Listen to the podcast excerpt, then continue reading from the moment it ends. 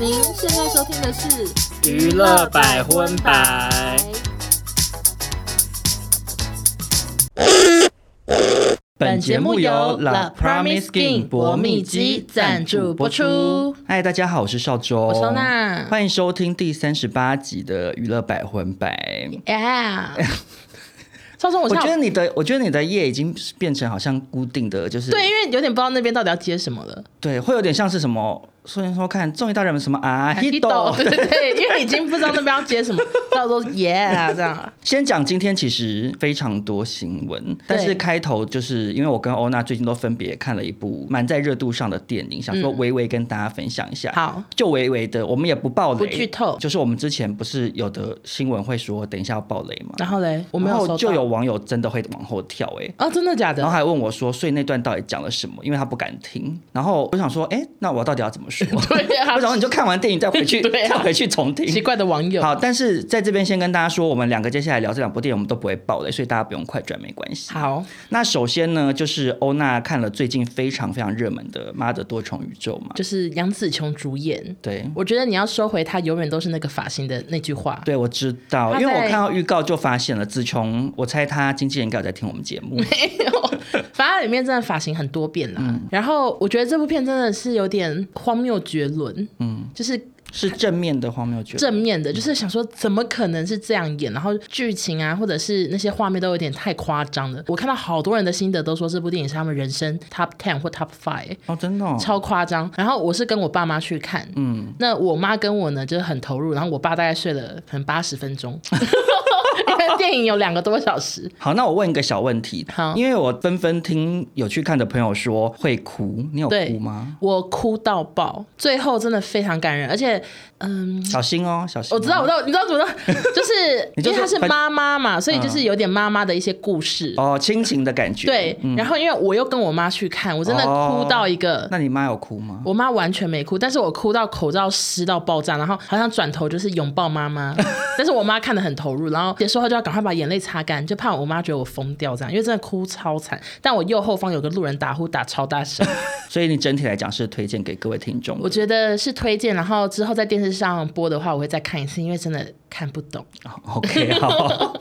好，然后我最近是去了那个尼可拉斯凯奇的超级任务的特映会，嗯，因为我们之前有聊过凯奇，因为这部片整个人就是事业大反转嘛，对，我其实是抱持着非常非常高的期待去看的，嗯，因为听说国外的评价也非常好，对，但我看完之后其实。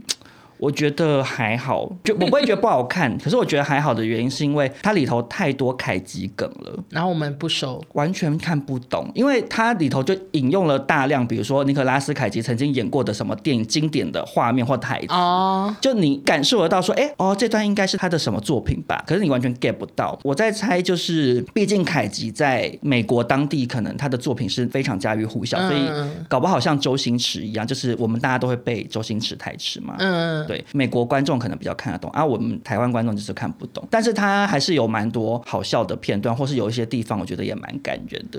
我觉得总体来讲，我没有笑破肚皮，但是是有发出一些欢笑声的。所以你跟同行的友人，然后出来就这样满头问号，就是因为是不止一个友人，然后有的人是睡着，然后有的人是说，哎，就是有欢笑这样。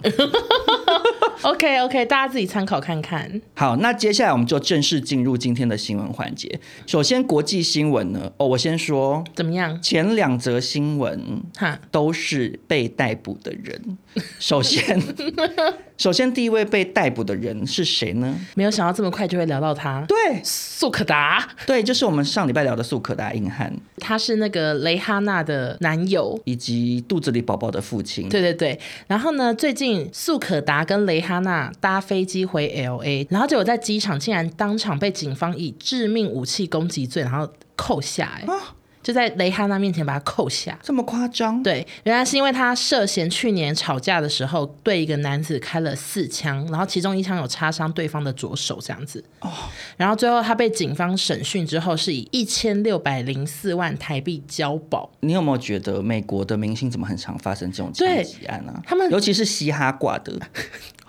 是有点害怕，但是可是因为我们报道太多则了，对，就是各种嘻哈歌手，就是有一些不管是不管是被枪击或者枪击他人，就是很很多这种事。想说他们枪到底有多普及啊？好可怕！不知道啊，就跟他们的那些金项链放在一起吧，就觉得好多枪的感觉。可是因为他们好像真的是走进店里就可以买枪哎。然后这也不是素可达第一次出事，二零一九年他在瑞典办演唱会的时候也有涉入打架事件，然后那时候有被看守所被关了一个月，最终被判缓刑，嗯、所以目前也不知道这次结果如何，就可能会更严重。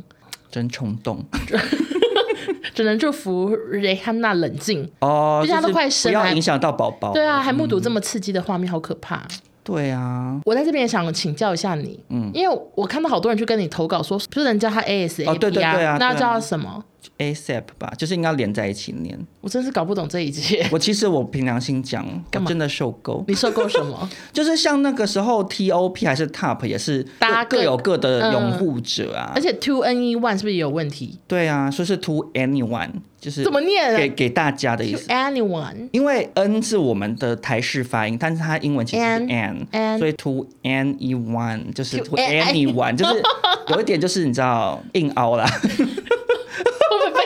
应该不会吧，所以我就觉得说那个字哈，到底要连在一起发音还是拆开来？我觉得大家自己开心就好。而且我们以后干脆不要管好了。然后反正很长那个外国名字我都乱念呐。对啊，好随便啦。反正大家来纠正，我们还是会虚心接受。但是我们可能不见得记得住啊，因为每个人都有什么不同念法。我到现在那个刮胡居那个女团，我还是搞不太清什么爱豆还是什么。居爱豆，爱豆什么？根本搞不清楚。我也不知道。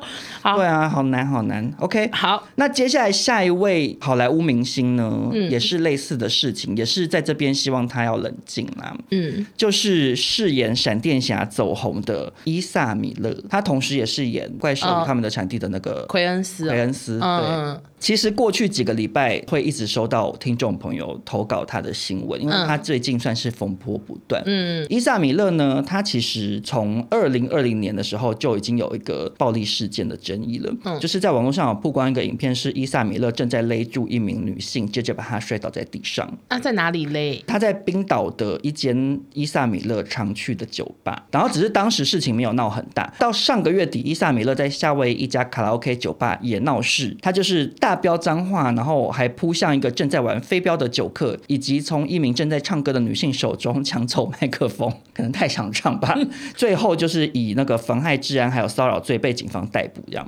嗯，然后更搞笑的是，新闻是说他在被逮捕的同一天，还闯进了一对夫妻的卧室，威胁要对两人不利，并且抢走了他们的钱包、信用卡、照、驾照，全部都被他抢走，威胁要杀死他们夫妻俩。怎么可怕？他们大明星吗？就不知。知道啊，另外一篇是说这对夫妻是一直跟他待在一起的，所以感觉好像是可能他的朋友，然后可能借住在他们家，我看起来感觉是这样，好怪。然后可能就是借住人家家，然后突然就是很想要发飙，然后就冲进去吧，不太确定。然后伊萨米勒呢，他最新的消息是他在夏威夷的时候参加了一个。Party，嗯，结果他就突然发飙，向一个女性扔椅子，造成对方额头上有一个半英寸的伤口，这样，嗯嗯，然后最后他就被警方逮捕了，这样。但是不久之后，他有获得释放啦，所以现在全案正在调查中。但总而言之，就是伊萨米勒很爱闹事吧，有点像好莱坞曹格吧。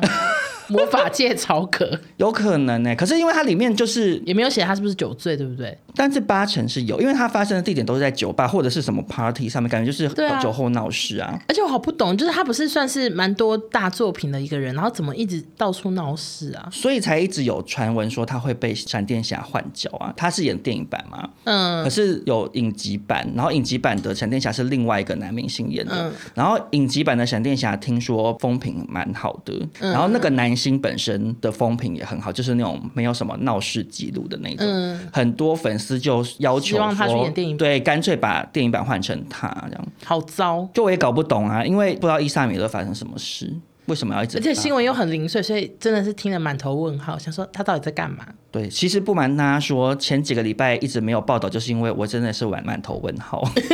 我说这边也一件，那边也一件，可是因为台湾的新闻就资讯都零零散散，嗯，对，就我也找不到那种一整篇很详细交代的，嗯，所以我就觉得有点难跟大家分享了。那下一个人物呢？他呢，其实算是国际新闻嘛，我们也是不太确定。这个新闻主角是陈冠希先生，对。可是因为我上网查之后，陈冠希的国籍是加拿大，所以想说，我就问欧娜说，他到底要放在哪？我后来想说，他女儿都讲英文，然后他们现在人在日本，那就算国际好了。对啊，所以我们就在这边帮这个 international 的 Edison Chan 怎样分享一下他的新消息。好，你知道他潮牌当年很红吗？我真的不知道哎、欸。我读书的时候，好像类似高中吧，然后他创了那个潮牌。嗯，因为我对潮牌完全没研究，我就是就我所知分享。如果潮牌界的人，请不要来骂我。但总而言之，陈冠希那时候出了一件好像是黄色的 T 恤，然后上面很多图腾，那个图腾就有点像是蔡依林的那个手臂上的刺青那种。嗯，OK。然后那件衣服非常非常的红。陈冠希他去上康熙那一次，就是有掀起来给小孩子看。就那件吗？好像就是穿那件，好像是直男之间的梦幻衣品吧，就大家都很喜欢。喜欢这个潮牌，这样。我只记得那首歌，哎，哪一个？我叫陈冠希，跟我念一遍，大声点听不见，还合唱，还用死气沉沉的语气唱，然后反正。他最近呢，就是都没有在演艺圈发展。然后他前几天就跟女儿 Alaya 一起在日本开 IG 直播。嗯、然后他女儿真的非常可爱，才五岁。哦。然后一直就是叽里呱啦狂讲话，然后讲英文这样子，嗯、然后一直一直跟观众互动。嗯、然后还有跟大家介绍说，我最近在看马达加斯加什么什么的。嗯、然后还问爸爸说，那个马达加斯加是不是威尔史密斯配音的？嗯、然后爸爸就说没有，是克里斯洛克，好不好笑？然后爸爸还干笑，Oh my God，就是因为很 follow 时事。然后最后女儿就突然爆料说，就说 Daddy is making a movie，然后陈冠希就立刻嘘超大声，这是秘密什么之类的。哇！然后女儿就很尴尬说。啊，OK，什么之类会尴尬哦。他表情就是很尴尬。他说：“爸爸 OK 吗？”什么？他爸爸说：“没关系，没有没有电影这件事情。”哦。然后所以就不知道女儿是真的是误会爸爸在拍电影，还是爸爸真的在拍电影，但不能被人家知道。嗯嗯。那你会期待陈冠希复出吗？没感觉。哦，真的吗？因为我小时候没有爱陈冠希耶。你没有爱过陈冠希？陈冠希当年不就跟余文乐两个就是两大少女偶像吗？我那时候会不会真的太小了？我怎么总觉得他那个就我念一遍，那时候我才可能国一呀、啊，我不知道。我当年觉得陈冠希好帅，然后他那时候爆发那个私密照的事情，嗯，我这样讲真的很不好，但我真的兴奋死了，好糟啊！因为那个时候就。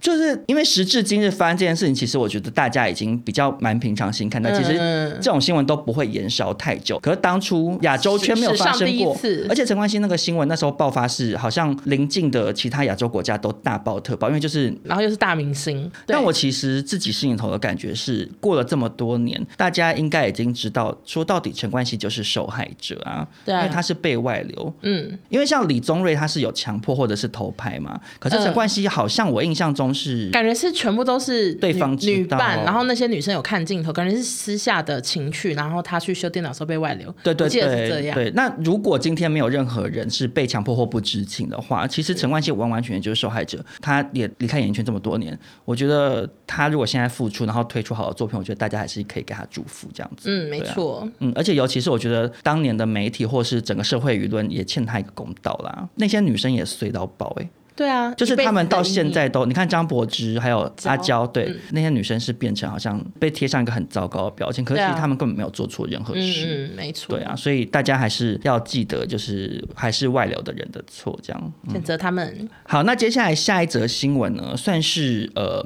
我们前几周一直纷纷在讨论的威尔史密斯和克里斯洛克新闻的小延伸。还有就是发生在奥斯卡颁奖典礼上面的事情。嗯、今年的奥斯卡典礼的尾。尾声是 Lady Gaga。邀请传奇影后丽莎明尼利一起上台颁奖。我有印象那个画面，就是一个站着一个坐着嘛。我怎么形容她？可能就是好莱坞张小燕吧，那种感觉。哦，地位崇高，地位崇高，对。然后就是资深影后，类似这样的感觉。嗯、然后那个画面就是 Lady Gaga 邀请她，然后丽莎就推着轮椅出场，整个画面就是大家觉得有一种薪火相传的意味。结果后来呢，被爆料说，当时其实丽莎她因为背痛不能久站，所以他起先有很明确跟影艺学院说，我要坐在导演椅上面登场，影艺学院也答应了。然后因为丽莎她是今年七十六岁，可是她说她不想要让人家看到她一拐一拐的上台，她想要让自己看起来很好，不想要让观众或粉丝担心她这样。嗯，结果呢，因为后来前面就发生了威尔史密斯扇耳光的事件嘛。嗯，影艺学院就是据传可能是想要找一个方法让大家转移焦点，就在丽莎上台前五分钟，她人已经坐在导演椅上的时候，工作人员突然说要她坐轮椅上台，这样。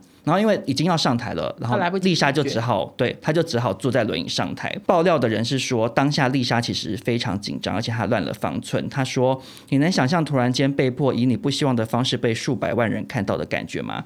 这就是她的遭遇，这样。然后这件事情爆出来之后，就被蛮多网友谴责，说怎么可以做这样的事情？对啊，这其实蛮糟的吧？就是为什么突然变轮椅？就是想要让她看起来更可怜啊！那我会气死！我已经强调我要坐在导演椅上。对，因为丽莎就是不想要看起来很可怜，他才说他要做导演，然后还做了一个最可怜的东西上来，而且好过分哦！我都想不到做什么东西更可怜。担架吧，可能 就躺着进场，oh、真的太过分了。虽然说为了史密斯那个事情，当然他暴力行为是错，而且他犯法嘛，嗯，他被影艺学院谴责也好，或者处罚也好，嗯、都无可厚非。对，可是影艺学院他们也没有因为克里斯洛克那个事情，不管是这一次的事，或是上一次之前我们聊过他们拿亚洲人开玩笑的事情，嗯，他们也没有给大家任何交代啊，嗯，然后他们自己原来背地里又做这种事，我就觉得那奥斯卡影音学院是否有点太伪善呢？哇！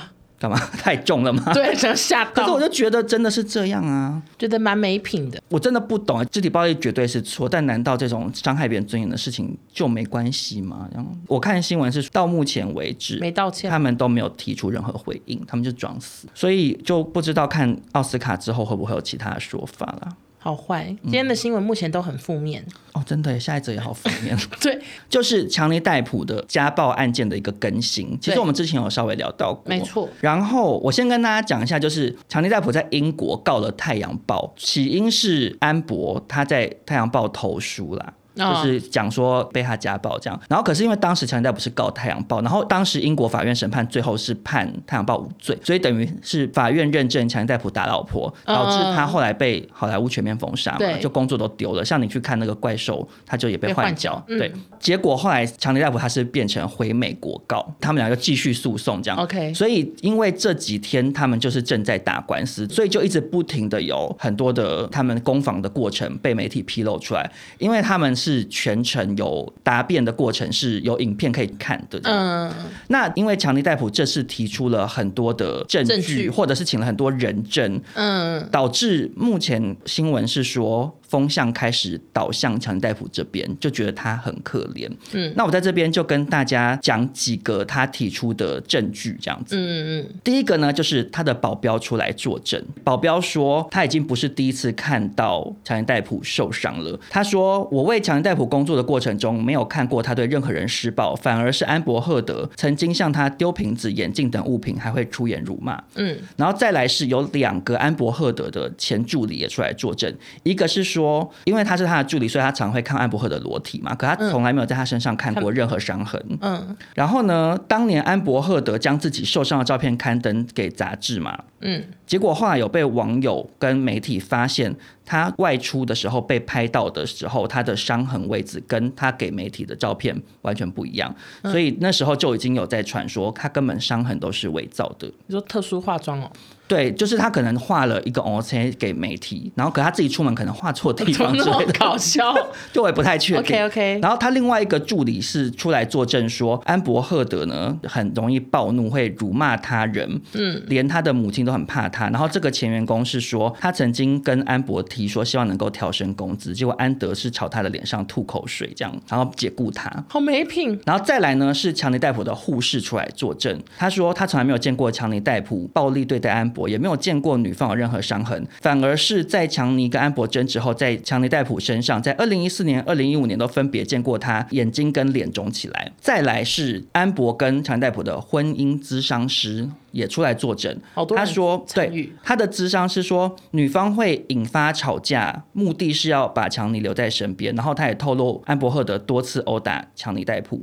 然后呢，强尼戴普的医生也出来作证，真的很多，快念完了。OK，他说呢，强尼戴普在拍摄《神鬼奇航》期间，他跟安博在豪宅中发生激烈争吵，女方朝强尼戴普丢掷酒瓶，把他的手割断嘛。之前就爆掉，好可怕。对，然后当初强尼戴普是有试出一个照片，是他手指头断掉，躺在担架上。嗯。然后我看到有别的新闻是讲说，当年强尼戴普那时候，因为他很不想要披露这件事，所以他那时候是跟医院说他自己跌倒什么什么的。就讲别的理由这样。嗯、然后因为他们两个开始诉讼，才知道说是因为安伯赫德导致把他手指头弄断的。然后他的医生是说，后来幸亏强尼戴普的厨师在厨房中找到他的手指，他才能接受重建手术。嗯、然后。对，然后医生被问说安伯赫德曾否因为家暴向你寻求治疗时，医生是说他从来没有因为家暴向我寻求治疗过，等于就有点间接就是说安伯赫德没被他怎样这样，因为他是他们两个的家庭医生。然后最后一个是。DC 的总裁也出庭作证。DC 就是 Marvel 的另外一个。可是为什么他会认识？什么认识他是怎样？因为那个水行侠，安伯赫德演水行侠，水行侠是 DC 的。OK。对，然后总裁就说安伯赫德为人不诚实，而且在水行侠中表现很差，和杰森摩摩亚就是水行侠根本没有化学反应。但最后官方为了宣传，还是隐瞒了这个问题。虽然他这个作证跟好像没什么相关，好像只是出来顺便搭个腔，说他拍到钉，拍到钉。就是想骂很久，想说我要出庭，我要出庭，出来讲坏话，超级无聊。好，然后总而言之，很多人出来作证嘛，嗯，然后后续呢，强尼戴普方也有公布安伯赫德承认打人的录音档，因为这个当年在《太阳报》那个诉讼其实也有被提出过，只是因为当时英国的法庭是比较倾向去相信安伯赫德的证词跟证据，强尼戴普的律师团队是说他们觉得自己提出的都被忽视，这样，嗯，那这个录音档是安伯赫德有很明确的讲说我没有伤害你，也没有揍你，我只是打你而已，这样。就是好像小宝，他说 hit，他说我不是 punch，我是 hit，然后就说你他妈的像个小 baby，你长大吧 Johnny 这样。他好会骂人，而且他还有大便在他床上啊。我有看到，我觉得疯癫，我觉得太经典了。对，我觉得大便在床上那个照片呢、啊，我真的吓到，因为我们以前很常开玩笑说哪个主管很机车，真想去他桌子上大便。对，但我没有想过有人真的给我实现出来，吓到我。而且我跟你讲，我那时候看到这个消息的时候，我就一直在想，安博赫德他到底是在厕所大完再放过去，还是直接蹲在床上？那他肠胃很好，马上大出来。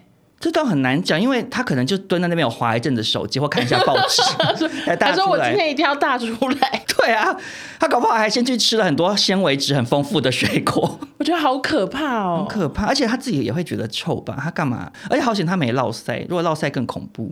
对，因为照片是看得出来是一条的，这很不卫生。然后我还看到网上有个影片是，可能也是律师，然后律师就问那个强尼戴普说：“嗯、呃，你是否就是比安博高大很多这样？”嗯，然后其实大家都知道，他们每次合照，安博都比他高。嗯，所以强尼戴普就说：“我不觉得哎、欸。”然后，然后，那个那个律师是安博的律师，然后安博好像偷笑哎、欸，他可能觉得觉得是律师在干嘛？我很高，你知不知道？然后律师问了这个问题？啊、然后还有看到另。另外一个安博的每天出庭的服装都模仿前一天强尼戴普的服装，对，为什么要这样？新闻是说他想要打心理战，他就是要让强尼戴普觉得很 creepy 还是什么的，就是就是让他讲不好。类似说强尼戴普前一天穿黑西装，他就穿黑西装；强尼戴普前一天绑马尾，他隔天绑马尾。对，他就一直在做类似的。我就想说，好奇怪的女人。就如果她是有意为之的话，就 so crazy。而且我我们之前不是有报道过，强尼戴普去哪边颁奖的时候，就现场还被那个嘘，然后被对。我觉得还他一个公道吧。可是我跟你讲，因为当初《太阳报》那个审判最后是判《太阳报》无罪。我记得我那时候看到说，安伯赫德提出了十四还十五个被强尼戴普家暴的事件，嗯，然后只有两个是证据不够明确的。啊，当时是这样讲，嗯。可是因为现在美国最后审判也没出来，所以只能跟大家说，舆论现在风向是这样，但最后到底会怎么样，其实真的不知道这样。嗯。可是因为你刚刚讲到说安伯赫德那个 cosplay 强尼戴普的事情。哦，对，就其实我觉得刚刚讲说审判没出来，但是我内心就是觉得他很恐怖哎，我也是，就是强尼戴普有提其他的事件，嗯，我也觉得如果是真的的话，安伯赫德真的 so crazy。好，强尼戴普说他走向门口的时候，背后遭安伯赫德重击，这样，因为他想要保护自己，阻止他继续殴打，所以他就把安博抱住，这样，结果安博就大叫说：“你把我鼻子弄断了！”然后安博就跑回房间，然后再出来的时候，他就用卫生纸按着鼻子就流很多鼻血，然后可是强大夫拿来看。发现那个是指甲油，他进房间用红色指甲油做鼻血，这样好疯哎、欸，就是疯掉了，很疯癫。然后法庭上面就是他的律师，因为你刚刚讲他豆豆律师嘛，嗯、他豆豆律师又做了另外一件很豆豆的事情。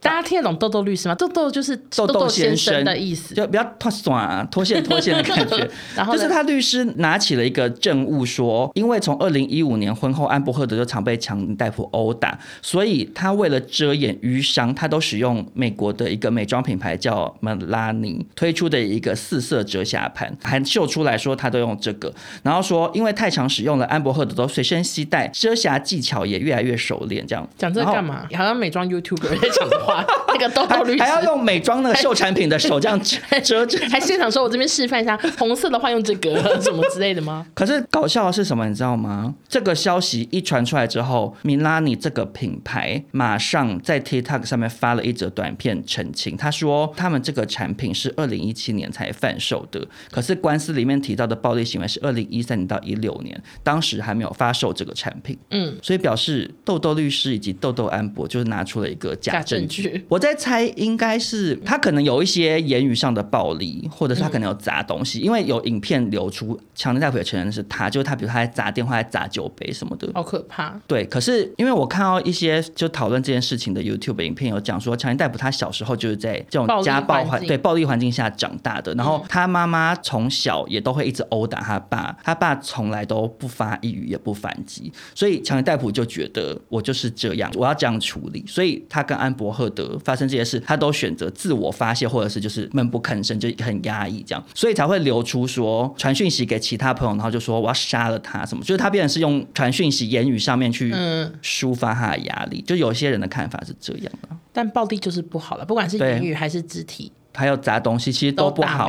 可是因为目前看起来，安博赫德就真的也是有殴打他，啊，所以原本风向一面倒谴责他是家暴男。可是那男生其实也会被家暴，所以不管怎样，至少也要谴责安博赫德是家暴女。而且他照理说，至少也要像强尼戴普一样工作都也要被取消吧？其实我不知道他还有工作吗？搞不清。之前发生那个案件的时候，有一些网友是声援强尼戴普，然后就说应该要把安博从水星下面换掉。嗯、但那个时候电影公司是没有正面答复的。那就不知道这个案件现在这个状况之后会怎么样。而且现在 DC 总裁都走过去讲话了。对，你讲的没错，所以搞不好他到时候还是在演水行侠，也是蛮傻眼的。对啊，那 DC 总裁会这很糗哎，他跟员工开会，员工会取笑他，说你跑去那边讲无聊的话，太想红了哈。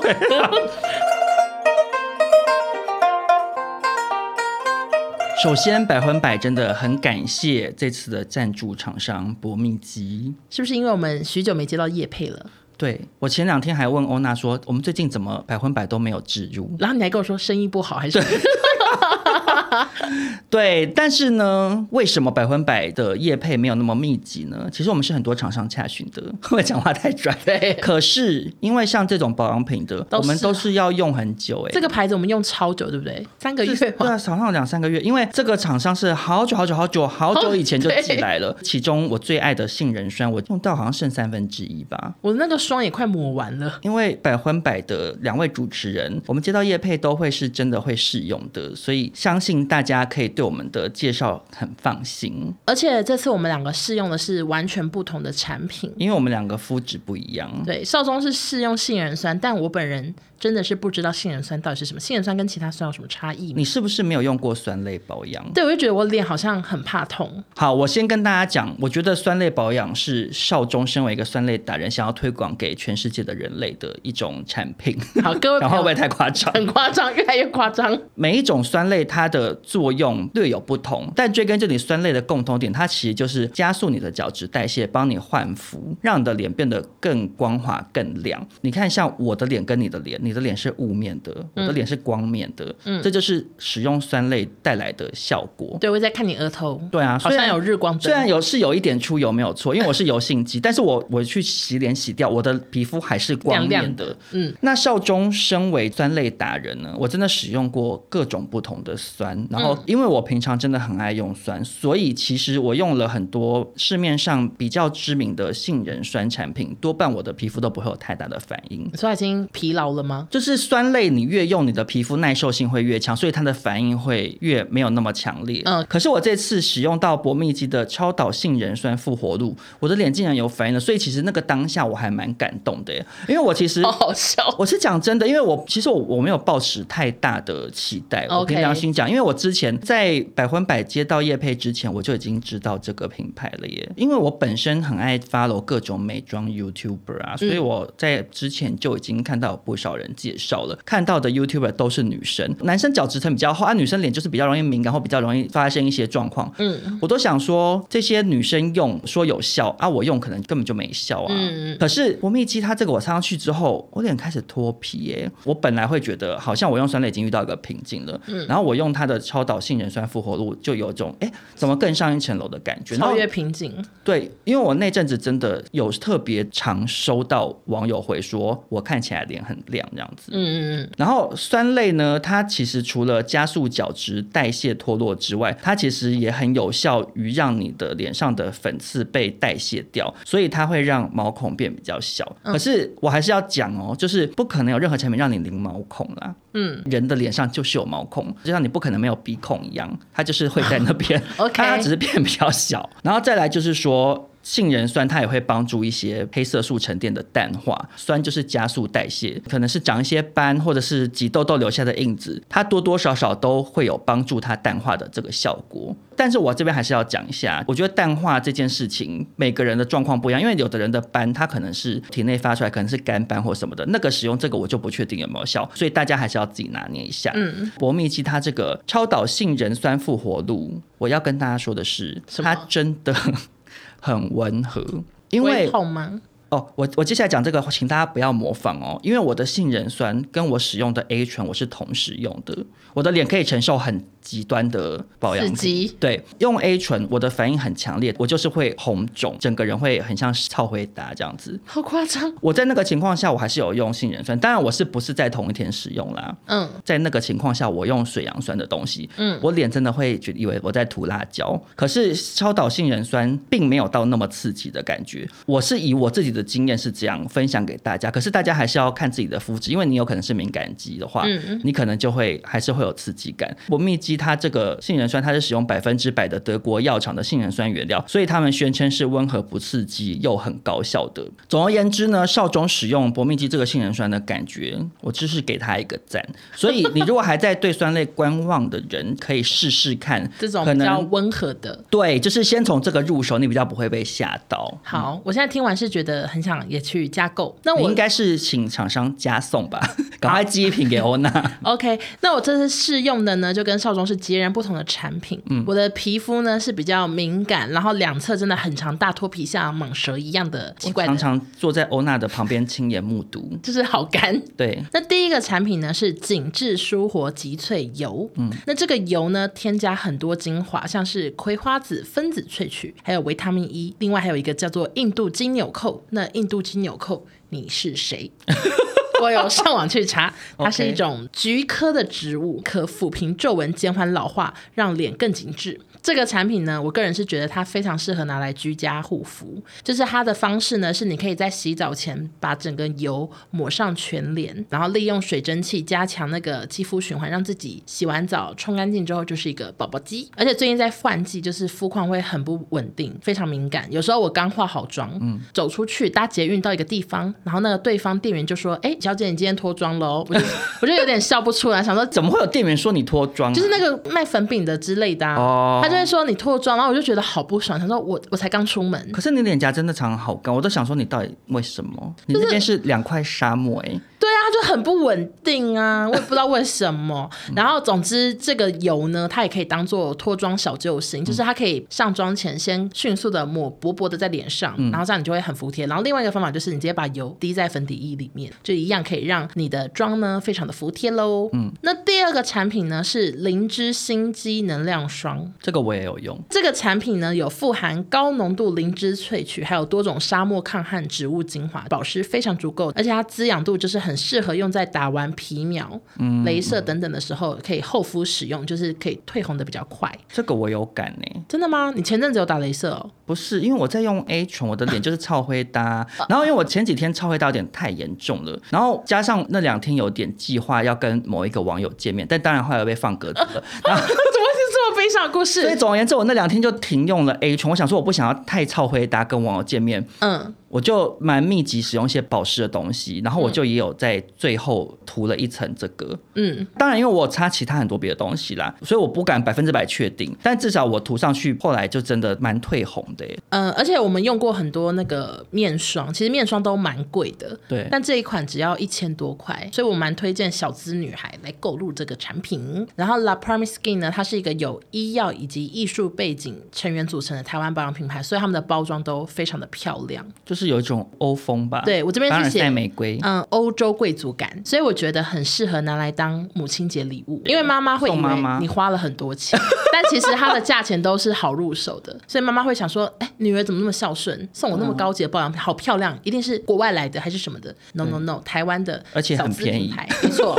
然后他们还有得过伦敦美容大赏的肯定，是全素孕妇还有敏感肌友好的保养品牌哟。嗯，那这次 La Promise Skin 也有提供优惠码给百分百的听众，即日起到五月十六号到博蜜肌官网消费，不限金额，输入专属优惠码 Funny 一百就可以折一百元，嗯，而且还送一个保湿修护面膜一片。就是有兴趣的朋友可以看一下我们资讯栏。对，那但是因为其实今天是我本身介绍的这个，它其实是一种比较。刺激性的产品，嗯，所以我最后我还是想要跟大家做一点小呼吁。怎么样？就是我觉得保养品这种东西，就是你适合不见得等于我适合，大家要自己评估一下自己的状况。好，那就祝福大家听完这集都可以有一个宝宝鸡。谢谢博蜜鸡。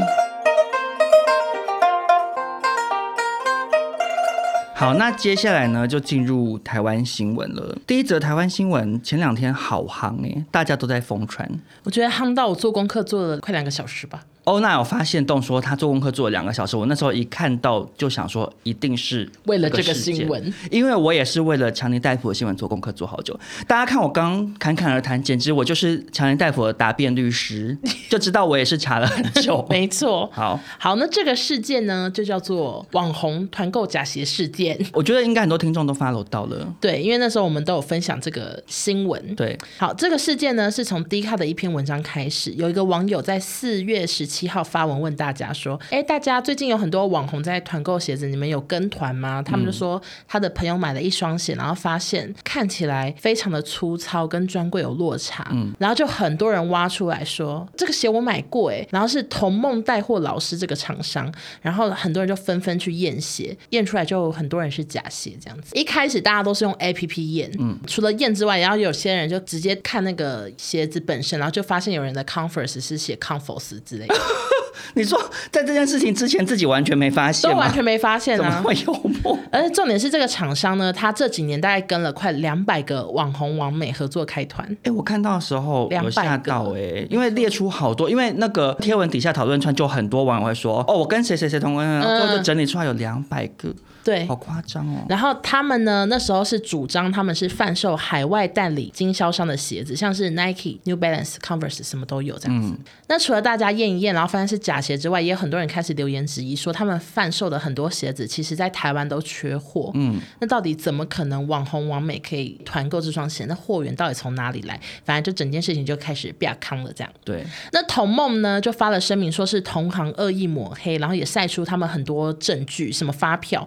但是每个发票呢都是中国进口，嗯、然后有看得懂的人说，那些单子很多都只有买一双两双，嗯，就是很多团购网红都卖了，有人卖了两百万，你们怎么可能每次只买一两双，这样拿够？哎，我觉得网友真的都好厉害、哦，对，太多网友展现他们的才华了。对啊，然后呢，我就是有分享这个新闻之后，就有网友跟我说，那些发票很多都来自江苏跟厦门，然后那边是假货集散地，对对对，江苏是假货大城，然后厦门有很多福建莆田的货。那莆田呢是著名的假鞋天堂。嗯，那少宗你怎么看呢？目前听到这边，因为就是等一下还有好多话要讲，先问你怎么看。我那时候有一个很大的心得，就是假鞋好难分辨。对，因为我个人本身虽然是很爱买鞋子的人，我是细指木西眼，嗯，但是你要我分辨，我根本分不出来啊。因为我们就活生生送了欧娜一双假鞋，没错。好，那我就先来插播一下我个人的故事啊，就是去年生日的时候，少庄他们就送了我一双 New Balance，啊，就 New Balance 盒子装的，然后看起来鞋子也很正常，这样。对。然后我也穿了一年，而且那个时候会送欧娜那双，是因为星星说，哦，这个颜色就是很夯很难买，然后就在虾皮上面找到，而且它的卖价跟正货就是一样，差不多，就是我好像三三四千块什么的，忘记了。好贵。所以你就会觉得，哎。啊，卖这个钱不就是应该是正版的吧？或者是那个厂商标榜说是正品什么什么，你就会相信。对。然后因为这个新闻出来，才知道那个 app，嗯，然后我就下载来看看。然后我跟你介绍一下那个 app 好了。好。就是其实这个 app 没有官方认证，就是好像警方，然后什么保质大队都不认可这个 app。可是很多人都先用这个 app 来验鞋，它上面好像是很多一些考过什么鉴定的人在负责验，然后一双鞋大概会有两三个人去帮你验这样子。嗯。你就要拍鞋子的右边、左边，然后里面打开来鞋垫、鞋垫正面、反面、鞋码、什么鞋舌，就是全部拍完之后，然后他就会告诉你说你的鞋是真鞋还是假鞋。嗯。然后假鞋还要打分数，就是一到十分，十分就代表你的鞋子做的非常的真。是这样子哦。对，就很真，几乎难以辨别。然后我的是三分这样，假鞋三分。那我真的觉得很难的，因为专家觉得只有三分，我还是看不出来啊。那时候欧娜穿，我们还帮她拍照，然后说好好看，好适合你哦。然后网友们一堆人都说好好看，是最夯的那个什么三二七还是二三七？我现在觉得好糗，真的好丑。假鞋女，我对我真的穿一整年的假鞋。对啊，因为我们全家都有这那个型号，可他们是去百货公司买。然后我之前还很开心，想说哦，全家都穿同一个型号，是不是我穿的可能是福建莆田的鞋，然后变成是王家之耻。穿假鞋，然后我就就去百货公司买，可是买完之后我就想说，我来再验一次，然后就这次就是十分钟内就跟我说是真鞋。哦，所以他们真的分得出来啊。好，那我们继续讲哈，嗯，就最新进展是他们重新发了声明，就说他们要去提告，就是要告所有诽谤他们的留言的那些人，然后他们也改了退款的规则，他们原本是说只要在去年六月后买的鞋都可以无条件退钱，嗯，就他们最新规则是变成说要未出货或者是七天鉴赏期内的才。才可以退。哈，对啊，就差很多啊！怎么会变这样啊？那发生这件事之后呢？网红有各式各样的处理方式，嗯，像是有些人是完全不理会，就假装我人生没有开过这个团，然后我也知道是谁，但不方便多说。反正就是上集有提过的一位网红，他也有开。我觉得装死的真的处理方式是最不好的啦。对，嗯。然后另外呢，还有人就说，请 follow 那个厂商的索赔方式，就是就请大家自己去处理。对，嗯。然后有一些呢，就是说他们愿意全额退款。嗯，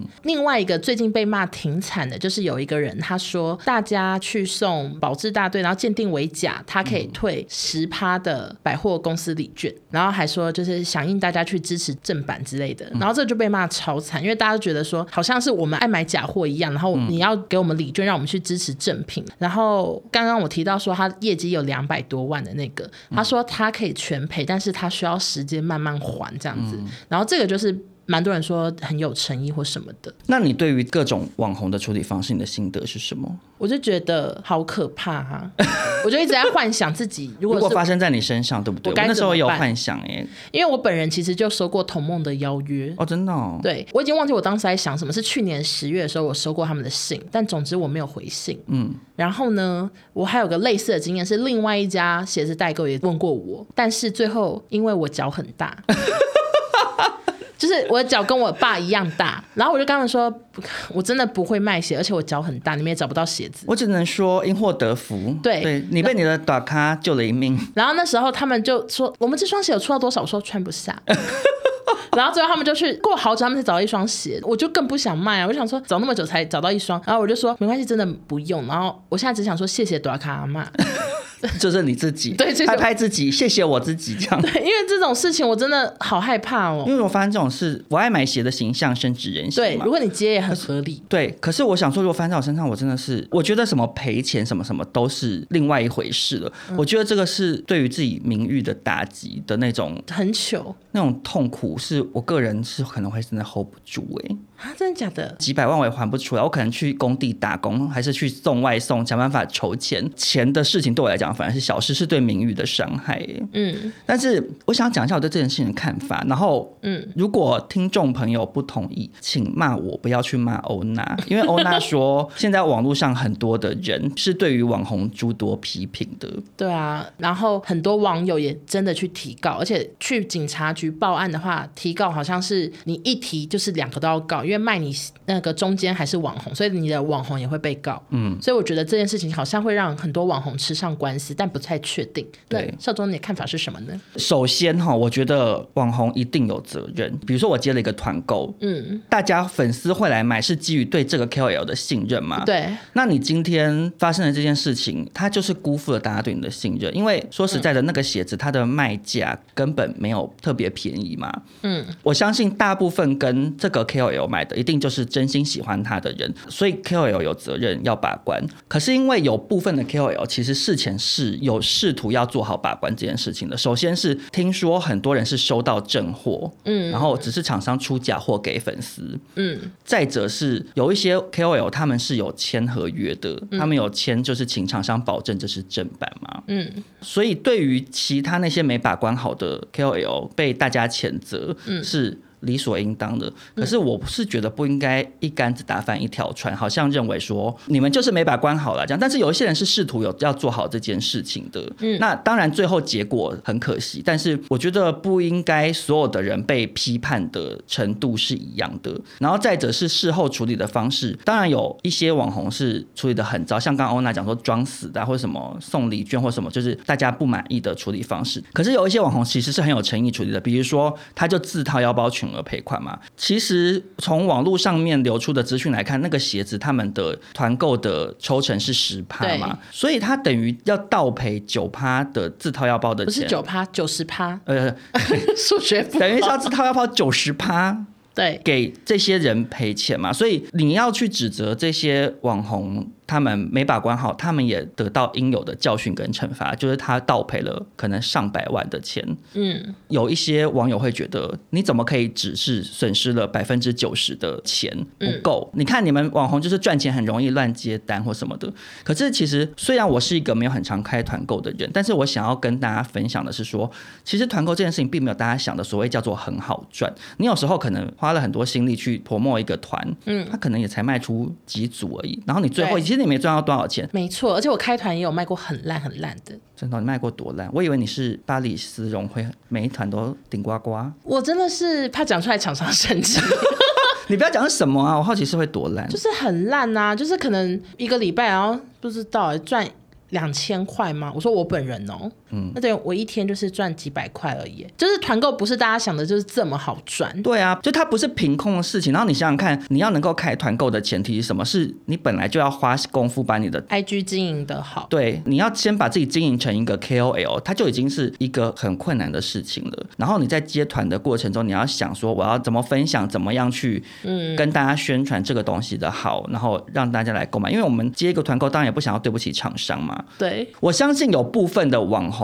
可能他们就随便 po 随便卖，然后卖很好，而且可能很不负责任，可能很糟，可能人品很差，嗯、可能不处理，一定有。嗯，但是如果今天这个 KOL 他已经有好好处理了，嗯，我相信大部分人是有要好好把关这件事情，有想要把这件事情做好的。嗯，那只是说你说一些法律层面的事情，每一个网红他们手边有的资源不一样，有的网红他可能比较大咖，他有经纪人团队或者有法律顾问团队，他可以做到更全面。嗯、有一些人他可能是几千人。一两万人追踪的，他们可能没有那么多资源。我就觉得，大家只要去谴责那些不处理或没处理好的人，以及厂商，始作俑者是厂商啊。对，如果是我啦，就是我又已经签了约，我也先收到的货去验的是正货，嗯，我也会觉得说，哦，是真的，那我也签约，那我可以开团啊。嗯，对啊，你怎么知道厂商最后会寄对假货给大家？而且厂商到现在还在标榜说就是同行抹黑耶。嗯，我想说厂商。那大家验验的那些，或者是 Converse 到底是怎么回事？好糟！而且后来网友有翻到老板的 IG，现在好像关了。他真的超多名车，我想说，如果全部都是那个莆田假鞋赚来的，真的是，我觉得很有可能坏大坏蛋。因为以你刚刚的讲说，他们可能都是中国进货的，因为他们的售价。其实跟正货差不多，他可能是赚不知道十倍的钱之类的。有可能，大家买鞋还是要小心。现在不知道相信谁了。其实我以前一直以为假鞋就是标价太低的那种才会是假鞋。对。但是欧娜，我们那个礼物发现，原来 贵的处处是假鞋，贵的也是假的。我觉得那些卖很贵的假货的人好坏。因为我们上一集不是有聊那个仿单的事吗？有，可是他们应该就是真的卖的比，他们就卖很便宜啊，而且他们会写仿单啊，就直接说就是假的，对呀、啊，但假鞋还是假的，去假装真的。对呀、啊，也太坏了吧！真的。那不知道我们听众有没有人有跟到这个假鞋风暴？我好像有收到有网友跟我分享，只是我有点忘记是谁。他反正他说他追踪的那个网红有好好处理，这样那就好。对啊，因为我还有看到有一个是欧娜跟我分享，有一个一万多人追踪的一个女生，对，然后她一直半夜开直播，然后一直跟大家道歉，然后她也一直跟大家分享说她已经想办法来处理，然后她说他们在那个群组，然后一直跟厂商提出各种处理方式，然后厂商已读不回什么什么的。厂商真的好瞎啊，但好显示我看下面的观众的人，大家都蛮帮他加油的啦。啊，有的人就是可能社会经验不够丰富什么的，我觉得至少他们不是出于恶意做这件事，或者是他们事后好好处理。我自己觉得大家还是应该要不要太过度的苛责那些有好好处理的人。好，那接下来啊，哎、哦欸，我们今天一整天都是悲情新闻呢。对，这个新闻好新哦，好新好新，也是昨天深夜发生的事情。金曲歌王 Leo 王，嗯，被曝说婚内出轨这样子。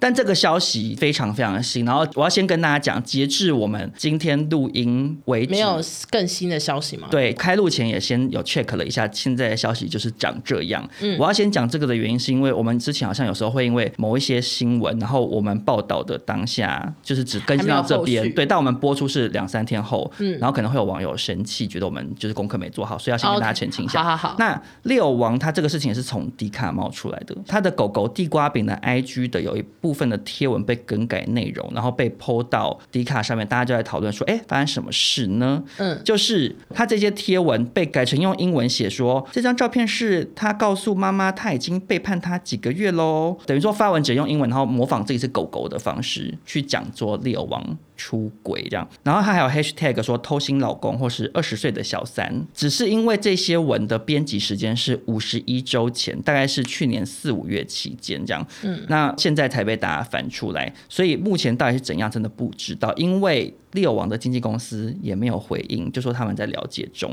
而且因为地瓜饼后来就是也有把贴文都删掉，然后又发了一则限动，就是说这世界有更多新闻值得你去关注，并非是狗狗的 IG 这样，等于有点像呼吁大家说不要再发到这个新闻。呃、但是他又有在文末提醒大家要戴保险套。我有看到，所以，想说，哎，到底什么意思？感觉是 Leo 王老婆发的。那我自己猜啦，可能就是想说。啊，其实事情是五十一周前发生的，那可能他们当时吵也吵完了，然后他只是可能没有去改那个贴文。那现在五十一周后被翻出来，可能他老婆内心还是有点气，老公不带套跟别的女生发生关系。可是他又想说，算了，我们已经其实我已经骂完他了，我不知道是不是这样。可是蛮多网友说，看他老婆的 IG，觉得他老婆现在感觉不在台湾嘞。哦，真的哦？疑似带着小孩已经回自己的国家，他是外国人。我知道他是外国人啊，反正他们的意思是说，他老婆好像求子很多年，嗯，然后就却在怀孕期间或者是准备怀孕的时候发现老公外遇，他们自己对时间的啦，嗯，然后就说感觉女生现在是自己带着小孩，所以但不知道真相，也不知道他们到底有没有离婚还是怎样都不确定，嗯，因为目前就没有新的消息，只看到地瓜饼，瓜饼。对，就看到那个 IG 这样子，然后就好多人去 Leo 王的贴文下面骂他，但因为他有一首歌。什么快乐的甘蔗人？对啊，怎么了吗？就渣男呐、啊！大家、哦、大家一直说，哎呦，哦、他是 快乐的甘蔗人。对，就大家一直就很多人去骂他这样。但我是觉得，因为这件事情是昨天晚上发生的，然后经纪公司现在也没回，Leo 王也没回，然后他老婆其实发的这个东西是怎样，也不是很清楚。我是还是照惯例呼吁网友不要骂太快，先观望嘛？对啊，哎，可是很难，因为我们节目是礼拜三播出，搞不好那时候又有新的进展了。但至少我们目前录音的，我们现在是我们今天礼拜几？礼拜一，对，礼拜一的当下的少中跟大家说，先不要骂太快。不知道礼拜三会发生什么事。对，好，那下一个新闻呢，又是蹦叉叉。我真的是没有想到又，又又要听到他的新闻呢。我们的碰狗呢，他目前之前是积欠了。二点四亿，然后透过林董的帮助就开始还债啊，嗯、像是当 YouTuber 或者是来我们节目宣传舞台剧之类的，然后以为他终于会步上正轨，结果最近呢，林董爆料说，蹦恰恰又多了一笔八千万的债务，然后他就很生气。Why？他说碰狗呢已经搞不清自己跟谁借过钱，甚至有还完的还一直在还啊，怎么好笑？碰狗要不要去用一些理财的 app 还是什么记账啊？对啊，写下来吧。啊、你不用 app 就拿一个本子写也可以啊。对，然后林董说他自己已经拿了一千七百万帮忙还了，请大家不要再借钱给碰狗这样。嗯、但是碰狗后来就有发文澄清，他说跟林董聊的时候，他就是有点口语表达，林董没有听懂。嗯，其实他还是欠二点四亿，没有多八千万。嗯，这到底什么意思？那个文章意思是说，就是目前正在协商的。有一点六亿，然后八千万还没有协商，嗯，呃，然后那个林董听了可能以为哪来的八千万？哦，又多了，对对，但其实没有。然后他有跟大家说他会努力面对所有事什么的。然后我看网友真的好少人骂碰狗，大家都一直在鼓励他，哎，就觉得他很认真还钱什么的。所以我才说，就回到刚刚那个卖鞋风波的事情啊，嗯，人都会发生一些倒霉事，或是会犯错嘛。那如果这个人他有改过自新，有或者是诚心道歉，然后他也要好好处理的话，我就觉得没有必要太苛责啊。碰狗他虽然欠了钱，但是他就是现在就出来工作，然后要有努力还。他也不是像当年诸葛亮一样老跑的话，就给他一点时间与空间处理啊。好，那我在这边也呼吁一件事，就是因为碰狗现在很常到夜市开直播，嗯，就他会扮成乞丐吗？还是什么？真的哦，有点类似济公吗？济公跟乞丐 差那么多？对不起，我还是洪七公？你说丐帮吗？不知道，就是长头发，然后身上很多补丁，皆有的感觉。I don't know，然后反正他就在那边夜配，好像在夜配通讯软体吧。然后大家都会拍照跟我说看到碰狗。我现在想呼吁，就是大家我不想要再知道这件事。我完全没收到哎、欸，就大家都把我当碰狗之友，然后一直跟我说碰狗在什么夜市。你跟碰狗连接比较深啊，对因为你有跟他一起唱《彭佳佳之歌》。对，我我是在跟大家呼吁说谢谢大家。已经看到了，我已经知道碰狗在很多夜市直播，然后在夜配 PG Talk。I know，谢谢。好，那就是还是再祝福一次碰狗早日还清债。对，要祝几次？碰狗加油，祝到他还清为止。OK，好，那接下来进入中国新闻。最近呢，中国有一部电影叫做《你好，李焕英》，其实它是去年的片了，二零二一年的，嗯、然后只是台湾现在才上映。因为台湾好像是每一年的中国的电影，它要用筹钱的，嗯，对。然后《你好，李焕英》这部片是今年才在台湾最近要播出。然后，然后这部片呢，在中国票房非常非常的好，它是二零二一年全球票房排行榜第三名。然后这个导演贾玲也以本片挤下了《神力女超人》的导演，成为全球票房最高的女导演。这样。然后这部片其实是贾玲自己的故事，她是自编自导自演，她就演那个女主角，就是演她自己。贾玲是搞笑的那个贾玲吗？对，就像好像是一个相声演员还是什么？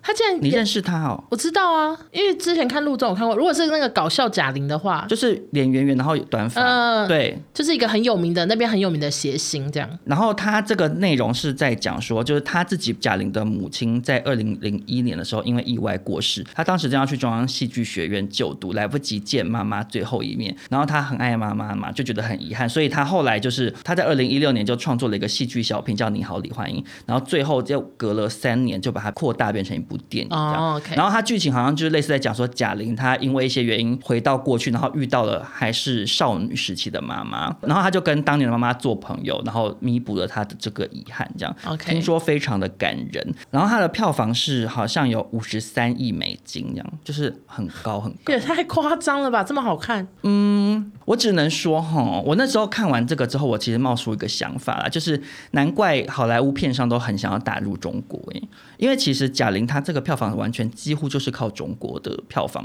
撑起来的。Oh. 你知道贾玲她这个票房在中国票房之高，我举一个佐证，你就可以理解。她在中国的票房排行第三，前两部是《长津湖》跟《战狼二》。嗯，然后这两部片都是那种政治片，对，就是等于是共产党习妈妈动员所有的子民都要去看的那种片。你知道，我们之前有聊过说，说长津湖连那个什么国中小朋友都要去包场，然后吃那个什么冷冻掉的马铃薯。对，所以贾玲是没有靠任何这种国家机器的加持，冲到第三名，所以非常的厉害。这样，但反正最近好像要上映啦，所以如果听众朋友有兴趣的话，可能可以进电影院看一下。因为听说很多人是看完的心情是很想要抱一抱妈妈，就跟欧娜一样这样子。OK，嗯，那下一个新闻呢是最近微博有流传一个影片，嗯，它是有点类似在专门直播全球音乐节的一个账号，嗯，然后呢，他正在直播 Coachella，然后因为舞台上的歌手跟舞者都穿那种高叉表演服，你懂？辣妹装。对，就是屁股整个露出来的那种。嗯、他在直播，他很怕被官方下架，嗯，所以他那个直播的人员呢，就